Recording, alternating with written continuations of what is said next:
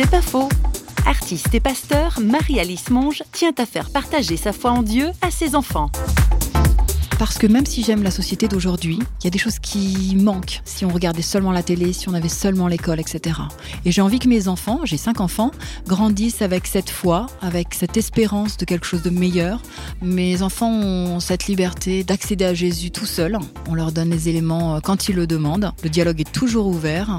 On essaie toujours de, de trouver du temps pour discuter, trouver du temps pour expliquer Dieu. Euh, j'ai pas beaucoup raconté d'histoires bibliques à mes enfants quand ils étaient petits parce que je préférais leur raconter des contes euh, genre Chaperon Rouge, etc. Parce que les enfants ont beaucoup d'imaginaire. Or, Dieu, c'est pas imaginaire pour moi. Donc, j'ai beaucoup plus fait de la théologie avec eux. C'est leur question de vie auxquelles j'ai répondu de manière théologique. Une théologie pratique, une théologie euh, empreinte de, de bon sens. C'est pas faux, vous a été proposé par Parole.fm.